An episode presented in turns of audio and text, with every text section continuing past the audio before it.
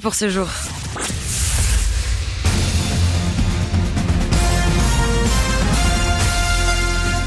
Toute l'actu sur Énergie avec Tom Hanan.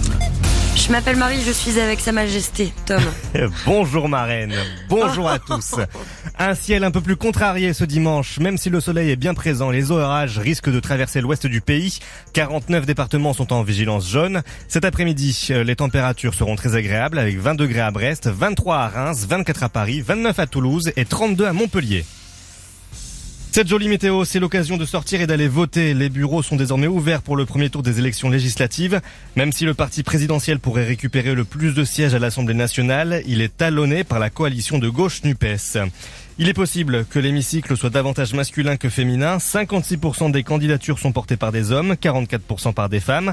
La loi contraint pourtant les partis politiques à respecter la parité. Des pénalités financières pourraient être infligées.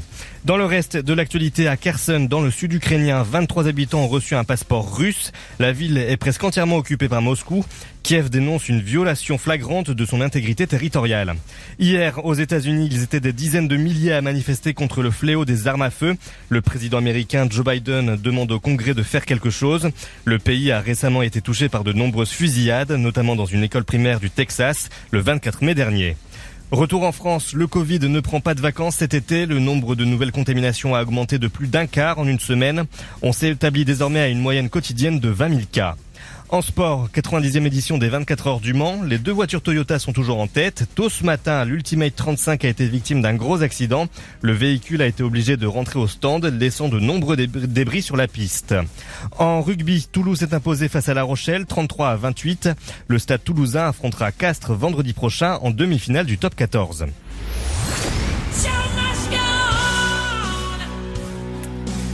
L'aura de Freddie Mercury est encore présente. Plus de 30 ans après sa mort, un titre inédit du chanteur a été retrouvé. Face It Alone devrait sortir en septembre. En attendant, son groupe Queen repart en tournée européenne cet été.